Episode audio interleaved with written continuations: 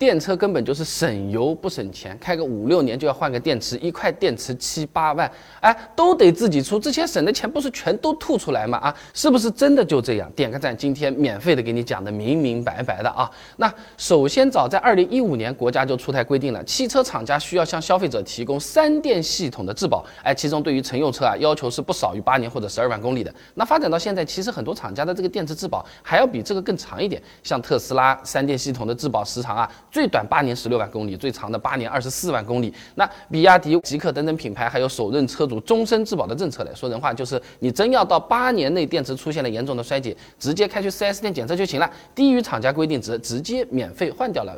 自己不要掏钱的啊！那网上你也可以去搜的，免费换过电池的案例其实是不少的，也不是说我在那边想象出来、脑补出来的啊。那电池衰减有厂家的质保，那要是磕了碰了呢？那其实也不用担心，不是有保险的嘛？现在的电车保险肯定都是包含电池的，你不管是自然灾害还是意外事故，不管你是开着停着还是在中电，电池出了问题它都是可以赔的。不过这种赔偿其实它是分几种情况的啊。那如果只是电池包外面有这个磕碰变形，哎，可能就是。是简单的给你维修一下，保险它不会傻到出钱给你去买个新的电池包的。真的要到换电池包的地步，那如果车子比较新，残值比较高，那保险还有可能会咬咬牙，为了今后的生意和面子，我就出钱给你换了。那要是车子已经残值，没有电池贵了啊，我这个车子买来十万，换个电池十二万，大概率呢直接就做全省了，不修了。车子的残值钱我赔你，你把尸体给我寄过来，哎，会变成这个样子啊。那么大部分的情况下，确实是不用自己出钱了，不过也有例外啊。那第一种情况呢，就是买了一些相对小众一些的品牌啊。哎，时运不济，厂家先我们走一步了，倒闭了。哎，那这个 4S 店你怎么去找？没有了嘛？那只有自己想办法了了。那根据中汽协的统计数据，大概有十六万的车主啊，还都属于这种情况。你说少还真不少了，对吧？举个例子啊，有案例的，李先生买了一辆电车，才开了一年多，电池出问题了，售后检测说呢是需要更换整块电池了。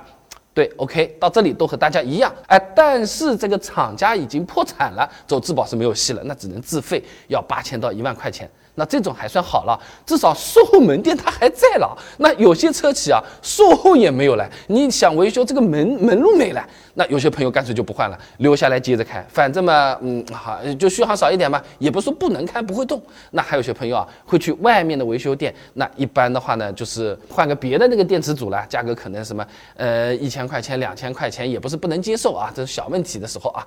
第二种情况呢，就是。买电车啊，买的太早了。现在我的确已经过了这个质保期了。那想换电池，那真的就得自费了。你像二零一六年以前的这个电车啊，质保期它还没有统一标准，有的电池质保呢，它是三到五年。那车子开到现在，的确就是出质保期了。那换电池只能自己多出钱了。这关键车子本身也值不了多少钱了。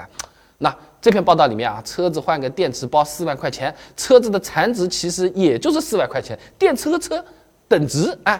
你换吧，我不舍得钱；你卖吧，自己又觉得亏太多，死活都是来回去都是四万块钱要亏掉，真的是非常纠结，相当的难受啊。